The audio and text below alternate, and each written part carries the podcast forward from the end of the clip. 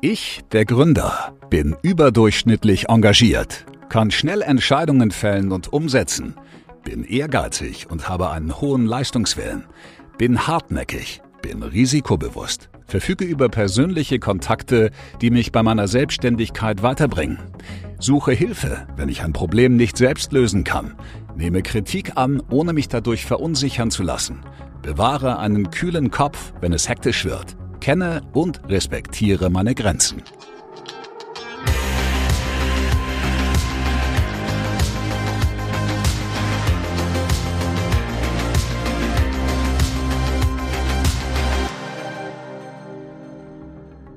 Selbstständigkeit ist nicht jedermanns Sache.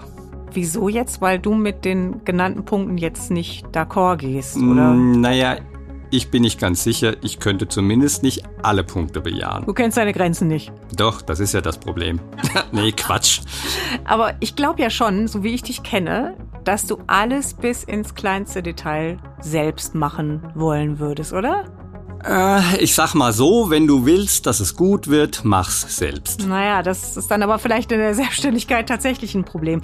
Und du würdest viel arbeiten, vielleicht sogar viel zu viel. Also dann vielleicht doch deine Grenzen nicht kennen. Naja, wobei das würde ich jetzt eher dir zuschreiben. Also das sieht man ja schon daran, dass du immer noch nebenberuflich selbstständig das bist. Das macht ja auch Spaß. Also ich meine nicht das zu viel Arbeiten, sondern die Selbstständigkeit als solche. Und ich muss ja sagen, als ich noch hauptberuflich selbstständig war, da habe ich mir tatsächlich immer die Wochenenden arbeitsfrei gehalten. Oder wenn das nicht ging, habe ich geguckt, dass ich zwei andere Tage in der Woche frei hatte. Aber dieses selbst und ständig, was man ja immer so sagt, ne, das hängt natürlich auch daran, dass du eine Leidenschaft für dein Thema hast. Für Steuern zum Beispiel, auf jeden Fall. Also das ist auch bei mir so. Auf jeden Fall. Wir können sagen, als Selbstständiger sollte man die Mehrheit der eben gehörten Punkte erfüllen. Und dann kämen dann natürlich auch noch so Sachen dazu wie strategisches Denken, Risikobereitschaft, der Wille, auch mal neue Wege zu gehen. Und natürlich Netzwerken. Darüber hinaus sollte man belastbar sein, von wegen selbst und ständig. Auf jeden Fall. Und gerade in den ersten Jahren heißt es überdurchschnittlich viel arbeiten. Auch abends und am Wochenende. Und so wie ein Angestellter 9 to 5 ist nicht. Und deswegen sollte man vielleicht eine hohe Frustrationstoleranz mitbringen. Das schreckt dann vielleicht auch viele ab. Und also mal ganz abgesehen davon, es muss sich ja auch nicht jeder selbstständig machen. Und nicht selbstständig zu sein, ist tatsächlich auch ja so eine Art Trend, kann man fast schon sagen, denn immer mehr Menschen sind lieber abhängig beschäftigt, zumindest laut Statistischem Bundesamt.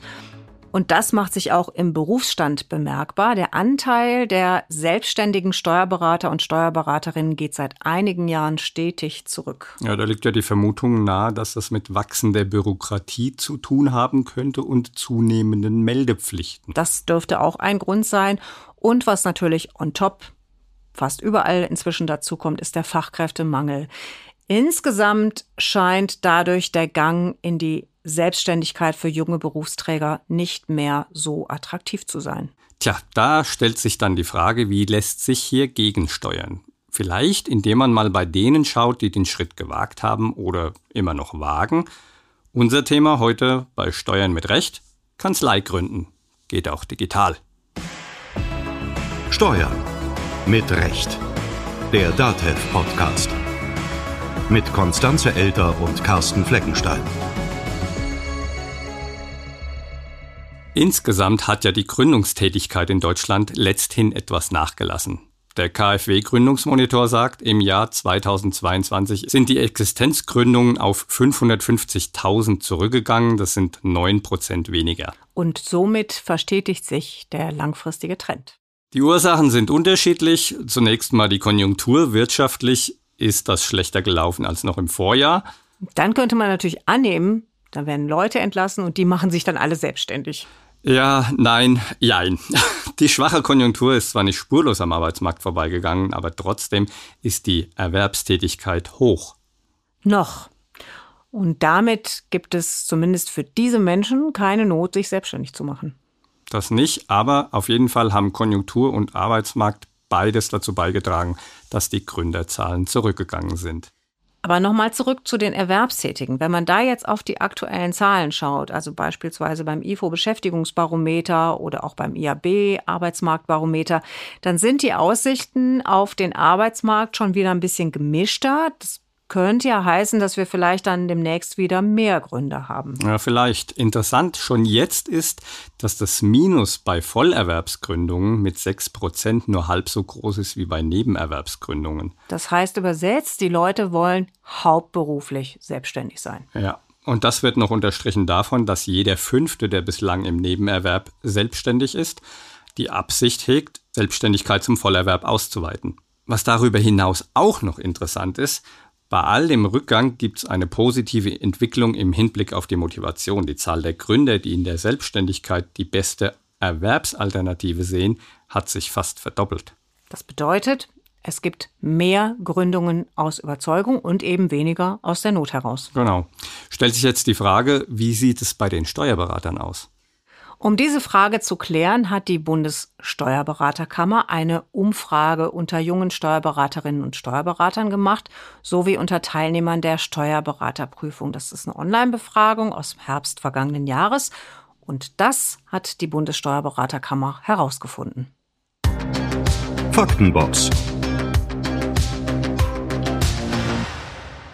Erstens. Die Mehrheit der Befragten ist offen für die Selbstständigkeit. Etwas mehr als 60 Prozent können sich vorstellen, sich beispielsweise in einer Einzelkanzlei oder einer Partnerschaft hauptberuflich selbstständig zu machen. Zweitens. Die Beweggründe sind facettenreich. Rund 67 Prozent wollen sich die Arbeitszeit selbst einteilen und ihr eigener Chef sein. Andere streben eigenverantwortliches Arbeiten an. Mehr als die Hälfte will sich ein Team bzw. Netzwerk selbst gestalten. Drittens. Diejenigen, die eine selbstständige Berufsausübung ablehnen, haben dafür ebenfalls mehrere Gründe. Viele Befragte meinen, dass sich ihre Ansprüche an den Berufsalltag nicht mit denen der Selbstständigkeit vereinbaren lassen.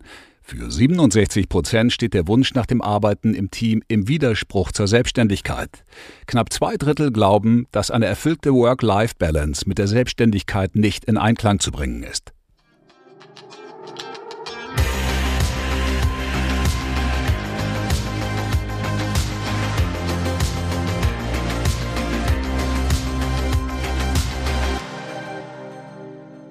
Für die Bundessteuerberaterkammer sind diese Ergebnisse ein Signal, dass die Vorteile der Selbstständigkeit klarer herausgestellt werden müssen. Denn Steuerberatung, das geht ja auf viele Arten. Das kannst du Angestellten machen in der Kanzlei oder als Partner. Oder eben selbstständig. Genau, es ist einfach für viele Karrierewege geeignet. Und wenn der Schritt in die Selbstständigkeit erfolgreich sein soll, dann sollten drei Faktoren berücksichtigt werden. Eine moderne IT, digitale Kanzleiprozesse und was auch noch gut ist, wenn man die Unterstützung von Familie und Partner hat. Das ist enorm wichtig. Und wenn wir jetzt nochmal auf das Digitale schauen, da ist es wahrscheinlich am besten, du machst das von Beginn an, also mit digitalem Schwerpunkt, weil ja auch Unternehmen immer digitaler arbeiten. Wobei, laut der IHK ist jetzt die Schulnote beim Digitalisierungsgrad nicht überall eine glatte Eins. Laut der aktuellen Digitalisierungsumfrage des DIHK bewerten 76,5 Prozent der Unternehmen ihren eigenen Digitalisierungsstand mit Schulnoten zwischen 1 schon, aber auch eben bis rauf oder vielmehr runter zu 3. Ja, was dann immerhin noch mindestens befriedigend ist. Und Kanzleien können hier Vorbild sein, indem sie einfach selbst so digital wie möglich unterwegs sind. Genau, und wie das laufen könnte, das haben wir uns mal angeschaut. Wir haben da mal was vorbereitet, um euch eine Gründungsgeschichte zu erzählen von Claudia Handruck und Sabine Radetzky. Und die beiden haben eine Kanzlei gegründet in Aschaffenburg und dort sind wir dann mal vorbeigefahren, so ganz analog mit dem Zug. Wobei der Zug manchmal ja schon auch so ein bisschen digital funktioniert. Da kannst du dann automatisch am Platz einchecken und so. Ja, also wenn es funktioniert, ne? ja, äh, okay, also, führt zu weit. Genau, auf also nach, nach Aschaffenburg. Aschaffenburg. genau. Dort ist nicht nur meine alte Heimat, sondern es ist auch der Hauptsitz der Kanzlei und die haben auch noch Standorte in Frankfurt am Main und in Babenhausen. Aber da waren wir nicht. Deswegen zurück ins unterfränkische Aschaffenburg. Und zurück zu Claudia Handruck und Sabine Radetzky. von denen wir in dieser Podcast-Folge erzählen wollen. Und die natürlich vor allem selbst zu Wort kommen sollen, wie sie eben zusammengefunden haben. Warum sie so viel Wert auf durchgängige digitale Zusammenarbeit legen. Und was ihnen sonst noch wichtig war und ist in ihrer Selbstständigkeit. Aber vielleicht erst mal zum Fundament, die Basis ihrer heutigen Arbeit. Beide haben eine umfangreiche Ausbildung vorzuweisen. Claudia Handruck hat erstmal eine Ausbildung im juristischen Bereich absolviert, dann ein duales Studium und schließlich ist sie Steuerberaterin geworden. Inzwischen ist sie auch Spezialistin für E-Commerce und Unternehmensnachfolge. Steuerberaterin Sabine Radetzky ist mittlerweile spezialisiert vor allem auf Immobilien, hat ebenfalls zunächst eine Ausbildung absolviert, danach ein Studium mit Auslandssemester draufgesetzt. Und dann hat sie sich bei allen großen Wirtschaftsprüfungskanzleien beworben und auf dem Weg zur Steuerberaterin wurde es dann irgendwie Frankfurt.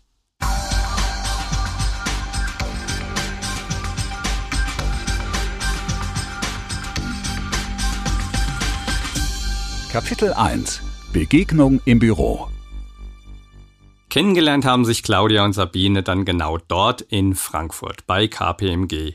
Quasi Schreibtisch an Schreibtisch, erzählt Claudia Handruck. Da saßen wir zusammen in einem Büro und ich habe mich dann entschieden, äh, in eine Kanzlei zu wechseln. Erstmal in Anstellung mit dem Ziel, dort einzusteigen. Ähm, habe da auch zwei Jahre gearbeitet und habe dann Anteile gekauft an zwei Gesellschaften und ähm, habe da gearbeitet. Ich glaube, in Summe waren es dann vier oder viereinhalb Jahre und habe aber gemerkt, dass es nicht das Richtige für mich. Also ich fühle mich nicht wohl in der Struktur und bin dann wieder ausgestiegen mit dem Ziel, mich selbstständig zu machen. Für Sie war also keine oder kaum Entfaltung möglich. Dabei war Ihre Motivation eigentlich immer frei und unbestimmt arbeiten zu können. Das war das große Ziel, die Unabhängigkeit. Das war auch für Sabine relativ schnell klar. Wenn man sich in diesen Weg Steuerberater entwickelt, äh, da waren wir ja beide relativ gleichzeitig in der Vorbereitung. Da haben wir uns einen Zettel geschrieben und ich habe den immer noch. Äh, warum tue ich mir dieses Staatsexamen an? Warum quäle ich mich? Und da war eben ganz groß frei und unbestimmt. Also einfach auch zu sagen, so ich mache, was ich möchte, aber eben auch, dass man sich aussuchen kann, mit wem man arbeitet. Claudia hatte so einen kleinen Vorsprung auf diesen Schritt. Sie hat ein Jahr vor Sabine Examen gemacht und ist dann eben in die Kanzlei eingestiegen.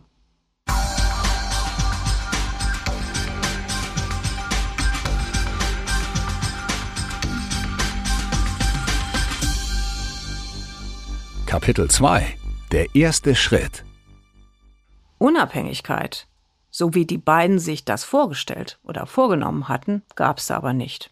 Oder eben nicht so in dem Maße. Und daher hat das Plätzchen-Universum mal kurzfristig beschlossen einzugreifen. Die beiden hatten ja Kontakt gehalten, zwar eher so lose, aber genau das brachte etwas ins Rollen.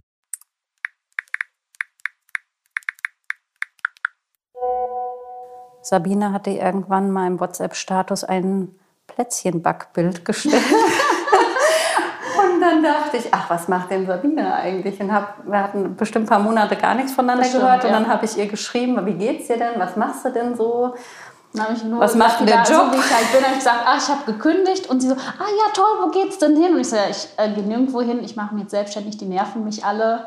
Also ich hatte ja auch Forschungsgespräche in Kanzleien, wo man potenziell Partner werden könnte. Und dann gedacht, nee, ich lasse mich von den allen nicht hier über den Tisch ziehen. Also mache ich es einfach selber. Ich dachte, ne? Also nee, einfach nicht. Denn was da so angeboten wurde oder was in manchen Kanzleien üblich war, das deckte sich nicht mit Sabines Vorstellungen. Ich war manchmal bei Kanzleien, wo noch irgendwie Papier rum war. Und jetzt war ich ja schon in der einen Kanzlei, wo die gesagt haben, ja, Digitalisierung machen wir. Und dann versteht der Vorgesetzte nicht, was eine Cloud ist. Und dann kommt immer, das haben wir schon immer so gemacht. Und den Leuten dann beizubiegen, von ihrem Vertrauten in was anderes zu gehen. Dieser Wechsel, das funktioniert nur, wenn der Chef vorne vorläuft und die anderen müssen dahinter. Und wenn der schon schwankt, dann schwankt der Rest ja noch mehr. Und dieser WhatsApp-Dialog, der wurde dann quasi zur Initialzündung, weil Claudia ja ganz ähnliche Pläne hatte. Ich habe dann daraufhin gesagt, ich möchte mich auch selbstständig machen. Also erst war noch wow, krass und dann so, ne? Genau. Dann haben wir vier Stunden telefoniert und dann wurde relativ schnell klar, lass uns doch mal zusammensetzen zu dem Thema. Und ich hatte über eine Bekannte den Kontakt, also die hatte mich darauf hingewiesen, dass sie hier jemanden kennt, der Büroräumlichkeiten zu vermieten hat. Und er hatte den Termin schon ausgemacht zur Besichtigung. Sage ich, Sabine, komm doch einfach mal mit. Wir waren total begeistert von den Räumen. Und äh, dann hast du gesagt, okay, lass uns das zusammen machen. Ja, ich glaube, die einzige Bedingung war, ich will zweimal die Woche im Homeoffice ja. arbeiten.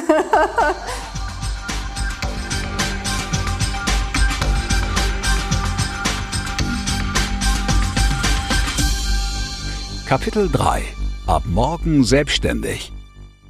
Dann wurde es relativ schnell, relativ ernst. Naja, sagen wir handfest. Die Räume haben sie sich gesichert, die Rechtsform wurde beschlossen. Und natürlich haben sie einen Vertrag mit einer Exit-Strategie vereinbart. Sabine Radetzky erklärt, wie es zu der Form der Steuerberatungsgesellschaft gekommen ist. Wir haben extra die GmbH gewählt, dass man das schnell, also relativ simpel auseinanderziehen. Also diesen Exit-Plan hatten wir schon. So, also jede zweite, dritte Ehe wird geschieden und das ist nichts anderes. Auch aufgrund der Erfahrungen, die ich ja jetzt schon gesammelt habe, habe ich gesagt, lass uns das gut regeln, damit das einfach ganz klar ist und dann auch jeder relativ unbeschwert seiner Wege gehen kann und nicht so lange dann noch sich auseinandersetzen muss. Beide legten dann Werte fest, die nicht nur für sie als Chefinnen gelten sollten, sondern eben auch für Mitarbeiter. Und natürlich auch gelebt werden sollten. Also keine leeren Worthülsen, sondern eben das Ganze mit Bedeutung füllen. Das klingt erstmal einfach, möglicherweise sogar ein bisschen banal, vielleicht auch ein bisschen so nach Modeerscheinungen, Begriffe wie Teamfähigkeit, Empathie und so weiter und so weiter. Aber es geht eben auch um sowas wie Ehrlichkeit, zum Beispiel, wenn mal was schief läuft, sagt Sabine.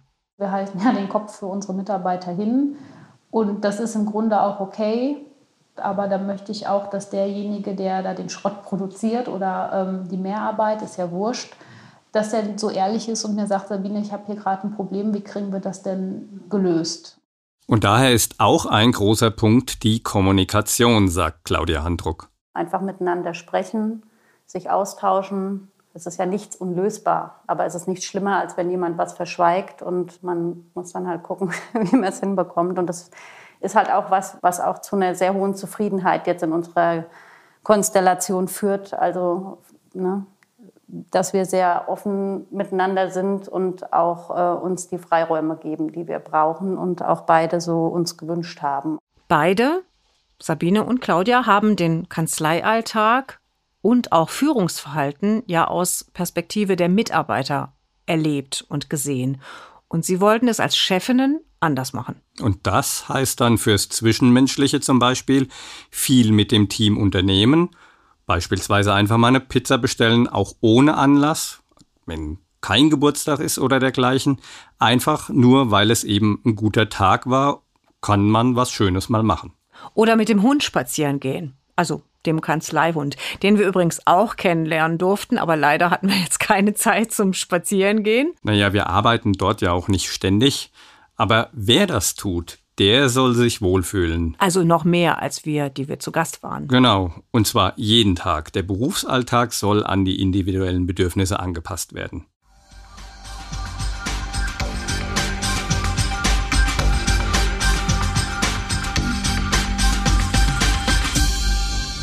Kapitel 4 mit digitalem Fokus. Und zum Wohlfühlen gehört dann eben auch, dass Tätigkeiten leicht von der Hand gehen. Und hier kommt digitales Arbeiten ins Spiel. Das macht so vieles so viel einfacher, effizienter, ist aber eben noch lange nicht überall selbstverständlich. Auch nicht in Unternehmen. Stichwort Schulnote. Manchmal ist es eben doch nur ein befriedigend, wobei es ist nicht schlecht. Und genau deswegen haben Claudia Handruck und Sabine Radetzky von Anfang an aufs Digitale gesetzt. Weil sie dann fast alle auch zum Digitalen erzogen haben. Und sie konnten deshalb von Beginn an vor allem solche Mandate annehmen, die schon digital drauf waren gewissermaßen und haben die Kanzlei mit digitalem Fokus ausgerichtet, erzählt Claudia Handruck. Wir haben digitale Signatur, wir arbeiten viel mit Unternehmen online, ähm, etc. oder was auch der Mandant für Lösungen hat. Also stimmen wir das aufeinander ab und versuchen maximale digitale Lösungen rauszuholen, um eben eine große Flexibilität bieten zu können, also unseren Mitarbeitern. Das heißt, wir haben eine Cloud-Telefonie, man kann eigentlich von überall arbeiten, wenn man möchte.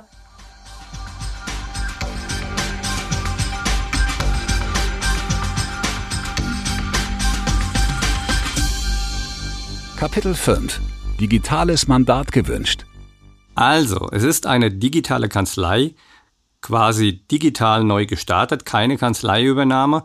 Sie haben gewissermaßen auf der grünen Wiese angefangen, um ihren eigenen Stil, ihr eigenes Verständnis vom Arbeiten zu prägen. Wobei, Sie haben jetzt nicht. Nicht komplett, ja. Ja, genau. Also Sie haben nicht komplett von Null angefangen. Sie haben schon einige Mandate aus Ihren früheren Kanzleien, wo Sie jeweils waren, beide mitgenommen. Und ähm, es gibt natürlich schon auch in Anführungszeichen auf der grünen Wiese ähm, so einige Mandanten, die man dann so in Anführungszeichen abgreifen kann. Ja, andere Steuerberater gehen ja in Rente, setzen sich zur Ruhe, finden keinen Nachfolger und dadurch kommen wieder neue Mandanten auf den Markt. Also wir haben schon enorm viele Anfragen schon gehabt, da haben wir noch überhaupt nicht, äh, da war die GmbH noch gar nicht gegründet. Also das hat sich so schnell rumgesprochen. Und ähm, dadurch, dass ich auch ganz gut vernetzt hier bin, ähm, war das eigentlich überhaupt kein Problem. Klar, es gibt auch andere Steuerberater, die sich erfolgreich selbstständig machen, die aber eine Kanzlei kaufen oder die übernehmen. Und dazu haben wir ja auch schon mal eine Folge bzw. eine Staffel gemacht. Da könnt ihr gerne nochmal reinhören. Aber wahrscheinlich ist es am Ende sowieso einfach eine Typfrage. Bei der Übernahme kannst du auf Nummer sicher gehen, hast direkt einen Mandantenstamm, der indirekt dein Darlehen zum Beispiel abbezahlt. Aber dann hast du halt unter Umständen eine ältere Belegschaft, möglicherweise auch Mandanten, die vielleicht gar nicht zu dir passen. Das musst du dir gut anschauen. Das hätte sich zumindest für Sabine und Claudia nicht gut angefühlt. Man steigt dann frisch in eine Kanzlei ein und äh, berät dann vielleicht am Ende nur Rentner zu ihrer Einkommensteuer. Man denkt dann, okay, ich fühle mich damit gar nicht richtig wohl. Man muss den Mitarbeitern, um die in die Digitalisierung zu führen, muss man sich ja als Chef dann neu behaupten. Man muss sich bei den Mandanten neu behaupten. Ist halt die Frage, möchte man das? Ja, also das muss sich jeder stellen. Aber wir haben ganz klar für uns gesagt, nein, das möchten wir nicht. Äh, wir möchten ganz gezielt unsere Mandanten neu mit uns aufbauen. Ich glaube, wir hatten jetzt einen Mandanten, der mal hier war, der sagt, oh nee, das ist eine Cloud und äh, können wir das alles noch per Post machen. Aber was die beiden so erzählt haben, ist das wohl eher die Ausnahme. Und sie stellen eben auch viele Mandanten einfach um. Bisher hat sich darüber auch noch niemand beschwert jeder ist damit gut zurechtgekommen, weil die Kanzlei halt auch unterstützen kann und Support bietet. Claudia Handruck und Sabine Radetzky haben sich als digitale Kanzlei von Datev labeln lassen. Das haben sie schon 2023 gemacht und jetzt ganz frisch auch 2024 wieder. Sprich, sie sorgen dafür, dass ihre Digitalisierungsquote hoch bleibt. Und damit wollen Sie für Mandanten beim Thema Digitalisierung up-to-date bleiben. Heißt, Sie haben eine durchgängig digitale Zusammenarbeit. Die Dokumente und Belege werden über einen zentralen Ort organisiert. Das Ganze bietet dann weniger administrative Tätigkeiten und es gibt mehr digitale Schnittstellen, um eben auch Fehler zu vermeiden. Die ja bei manueller Erfassung durchaus entstehen können.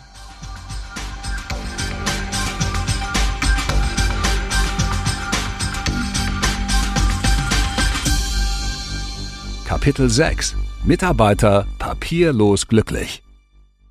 Das digitale Arbeiten in der Kanzlei hat aber nicht nur für die Mandanten Vorteile, sondern auch für die Mitarbeiter. Mal ganz abgesehen von diesem ganzen Papierkram, also Im wirklich, Wortsinne. ja, der dann wegfällt. Dieses endlose Blättern und Suchen in Ordnern, Belege sortieren, manuell buchen und, und, und. On top ermöglicht dir die Digitalisierung ja auch das mobile Arbeiten. Ne, wenn Datenschutzfragen geklärt sind. Das haben wir ja in Corona-Zeiten gesehen, dass das geht. Und damit kannst du auch die Arbeitszeit flexibler gestalten und auf individuelle Bedürfnisse anpassen. Aber was interessant ist bei dieser ganzen Digitalisierungsdebatte, Die Steuerberatungsgesellschaft von Claudia und Sabine hat ja im Moment sieben Mitarbeiterinnen und Mitarbeiter. Und möglicherweise könnten es auch mehr sein, aber manchmal passt es eben nicht, weil die Kanzlei potenziellen Mitarbeitern zu digital ist. Das ist so krass. Also die hatten dann, also diese Menschen, die dann sagen, ne, das ist mir zu digital, die hatten dann wahrscheinlich bislang in der Ausbildung oder in der alten Kanzlei, wo sie vorher waren, wenig bis gar keine Berührungspunkte mit solchen Arbeitsweisen, weil eben in so mancher Kanzlei doch noch hier und da. Ja, oder womöglich noch mehr. mit zu viel Papier gearbeitet wird. Immer noch. Und für die ist die Digitalisierung schon, äh, wir scannen zumindest unsere Sachen ein und führen parallel noch eine Papierakte. Und das sind wir halt überhaupt nicht wir haben Dekorationen in unseren Regalen stehen, weil unsere Ablage findet digital statt und was hier in Papier reinkommt, geht auch in Papier zum Mandanten raus und bleibt nicht bei uns. Wir haben auch schon mal eine Absage deswegen bekommen. Ja. Ich glaube, wenn man dann die Wahl hat zwischen, ich sag mal, ganz anderem Arbeiten von dem, was man gewohnt ist, oder ich sag mal eine Stelle, die der vorherigen entspricht, nämlich Papierblättern und Buchen, der hat, glaube ich, den Mut gefehlt, ähm, zu sagen, ich traue mir das jetzt zu, mhm. auch noch mal ein Stückchen aufzulegen. Da spielt dann vieles mit rein. Du kennst sowas, hast sowas gelernt und dann holpert es natürlich, wenn du dich umstellen musst. Ist neu, vielleicht auch anstrengend. Oder nervig. Oder das. Und es macht Mühe, sich einzuarbeiten, beziehungsweise andere Arbeitsweisen kennenzulernen. Aber eigentlich ist es grundsätzlich so, wenn du in eine andere Kanzlei oder woanders hingehst. Da musst du dich ja eigentlich immer umstellen. Deswegen ja. ist es vielleicht auch, wäre jetzt mal so meine Mutmaßung, ein Stück weit Bequemlichkeit, so nach dem Motto, haben wir, oder das habe ich ja schon immer so gemacht und warum soll das irgendwie anders Tja. sinnvoller sein? Oder es funktioniert doch gut, ja. warum sollte man da was ändern? Und dass es dir das Leben, den Arbeitsalltag leichter macht, das merkst du ja vorher nicht. Da sind wir alle ähnlich gestrickt. Aber du bist ja nicht allein. Also wenn du da neu reinkommst in so eine Kanzlei, da hast du ja ein Team hinter dir. Aber das zeigt alles, finde ich, dass Mut zur Änderung oder Mut zum Ändern, das brauchen nicht nur die Chefinnen, die da eine neue Kanzlei gegründet haben, sondern auch die Mitarbeiter, die neu reinkommen. Also alle, wenn man etwas Neues ausprobiert.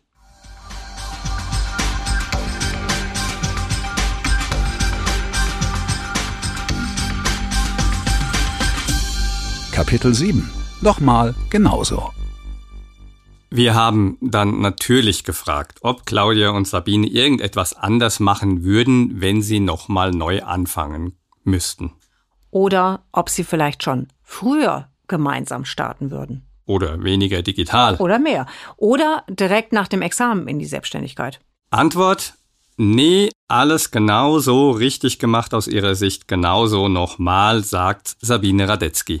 Nach dem Examen hat man ja in der Theorie das Wissen, um einen Mandanten zu betreuen, aber eine Kanzlei ist ja viel mehr. Man muss das Selbstbewusstsein haben, und das hätte ich mit 30 direkt nach dem äh, Berater, hätte ich das nicht hingekommen. Also es ist ja eine Lernkurve, die man äh, auch machen muss. Und ähm, da ist, also eine Kanzlei führen ist ja viel mehr als Steuererklärung machen. Und das hätte ich direkt nach dem Examen gar nicht gekonnt. Also einfach mir hätte die Lebenserfahrung gefehlt. Mhm. Man ist ja wirklich Lebensberater. Man ist ja nicht nur Steuerberater. Die Leute kommen mit allem. Wie ist es denn mit der Rente? Ähm, wie mache ich das mit der Krankenversicherung? Ähm, dann die ganze technische Abwicklung, die man machen muss. Da war es auf jeden Fall super gut, was äh, man noch an Erfahrung sammeln durfte in der Zwischenzeit oder konnte, weil wir haben das jetzt einfach, äh, unser vereintes Wissen eingebracht und so ganz nebenbei wussten sie aus ihren vorherigen Kanzleierfahrungen auch, wie sie es nicht machen wollten. Und was sie nicht unter Führung verstehen. Oder welche Prozesse sie nicht mehr wollten.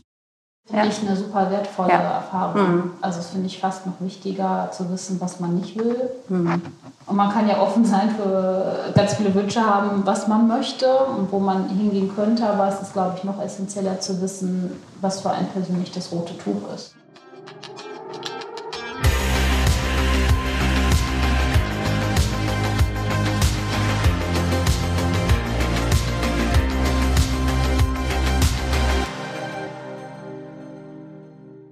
Zu wissen, was man nicht will, ist manchmal genauso schwierig wie zu wissen, was man will. Vor allem die richtigen Schlüsse daraus zu ziehen für die eigene Gründung.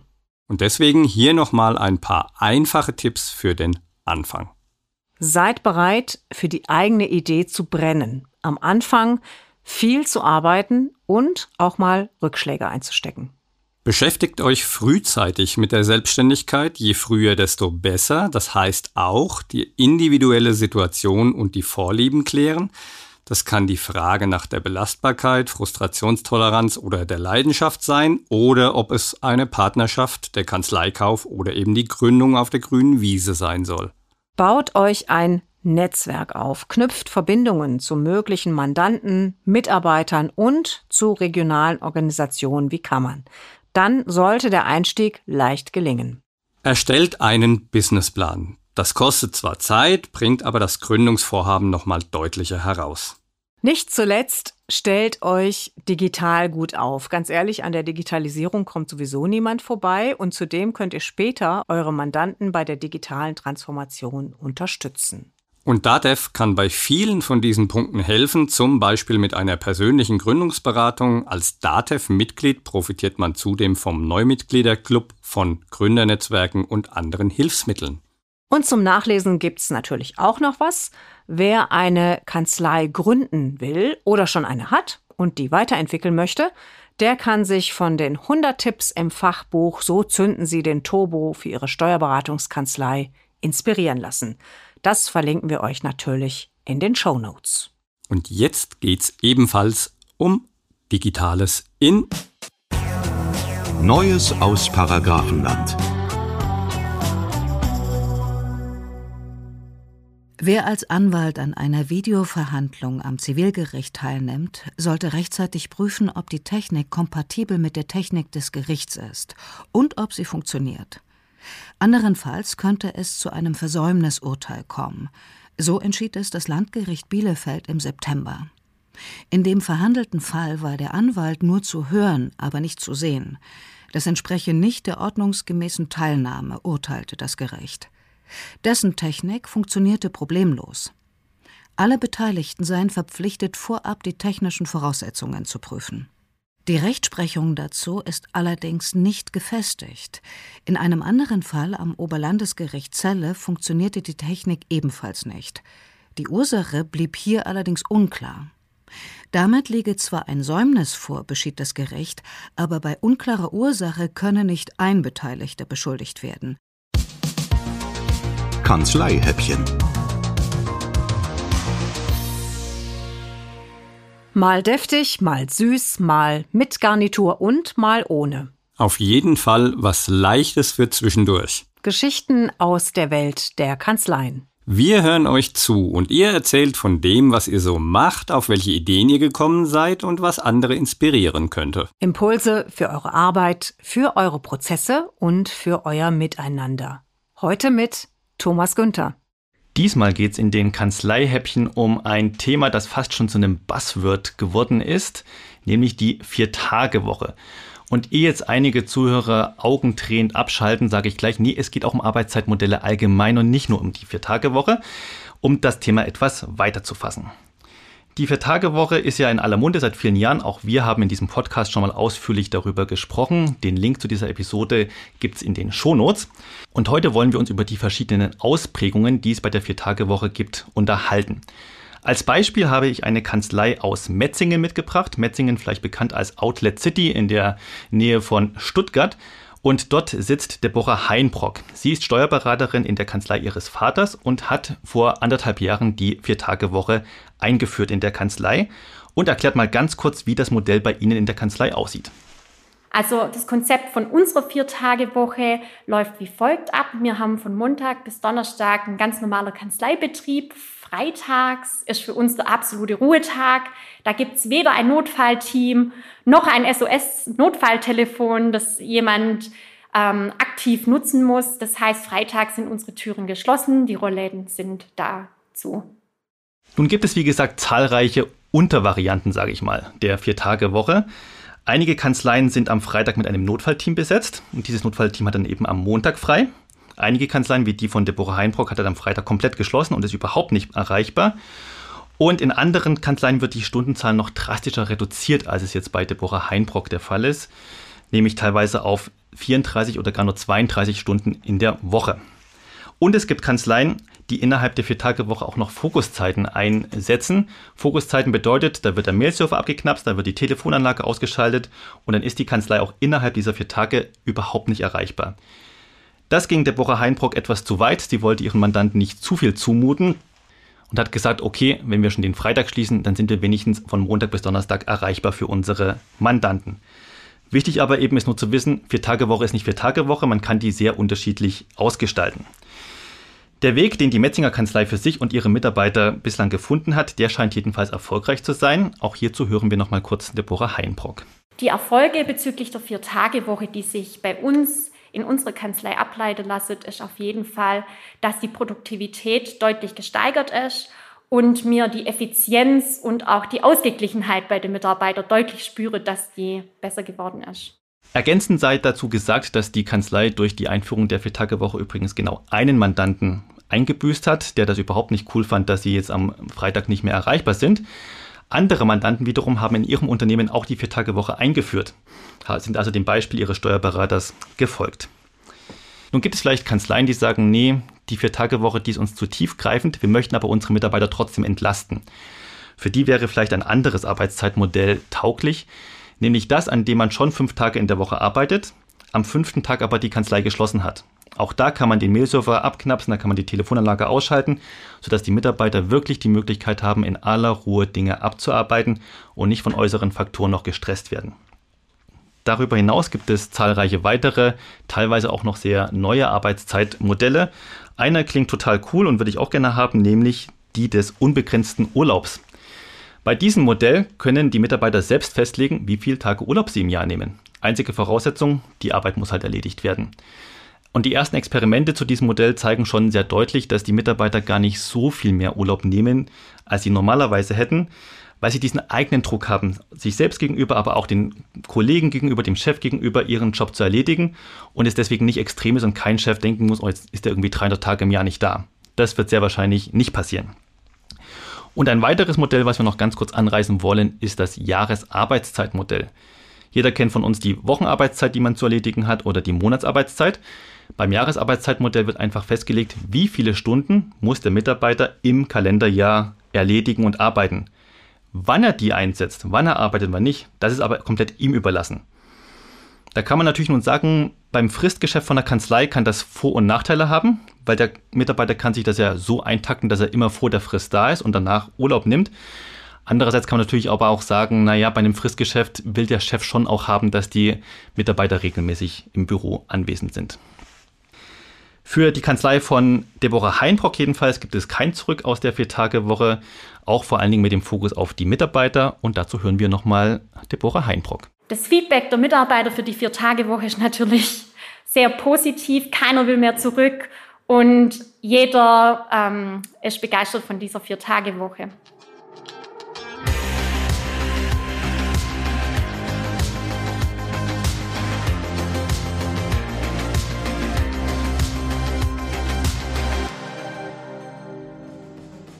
Das war Steuern mit Recht, der DATEV Podcast.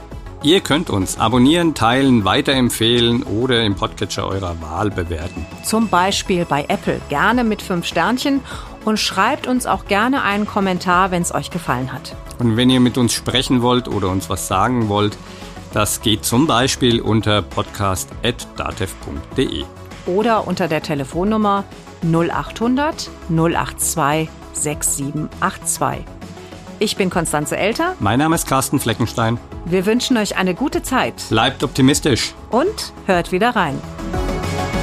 Steuern mit Recht. Der DATEV Podcast.